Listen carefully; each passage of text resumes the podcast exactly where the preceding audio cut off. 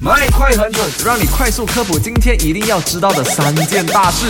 Hello，你好，我是 Amanda。你好，我是 Eddie，今天是二月二十二号，来到了星期三喽。那今天也是第三天跟 Eddie 代班啦。OK，第一则消息呢就分享到的就是，根据大马统计局二零二一年的数据显示呢，癌症是我国的第四大的死因。那沙拉月方面呢，其实最常见的癌症就有第一个肺癌、鼻咽癌以及大肠癌的。对，然后其实癌症是可以预防的，然后早期呃早发现早治疗也是非常重要，所以身体检呃身体检查也是非常重要的。非常重要，一定要定时去做。那对再来呢，第二件消息就是聊到全球最大的实验计划。对，这个每个每周工作四天，他们的这个实验的结果已经出炉了，就发现有百分之九十呃参与实验计划的公司，还是选择继续这样子的一个运作方式。虽然呃这几家公司是有提升它的生产率的啦，但有一些人还是觉得说，不是每一个企业都可以我觉得也是要看企业是卖什么的啦，来决定这样子。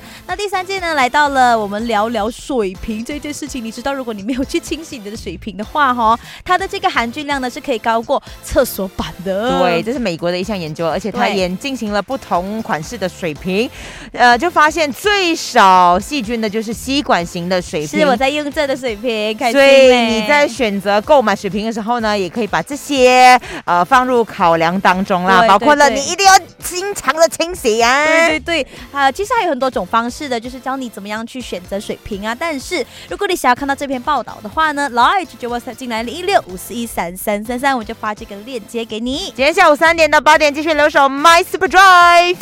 马上马上下载 Show App 收听最精彩的节目。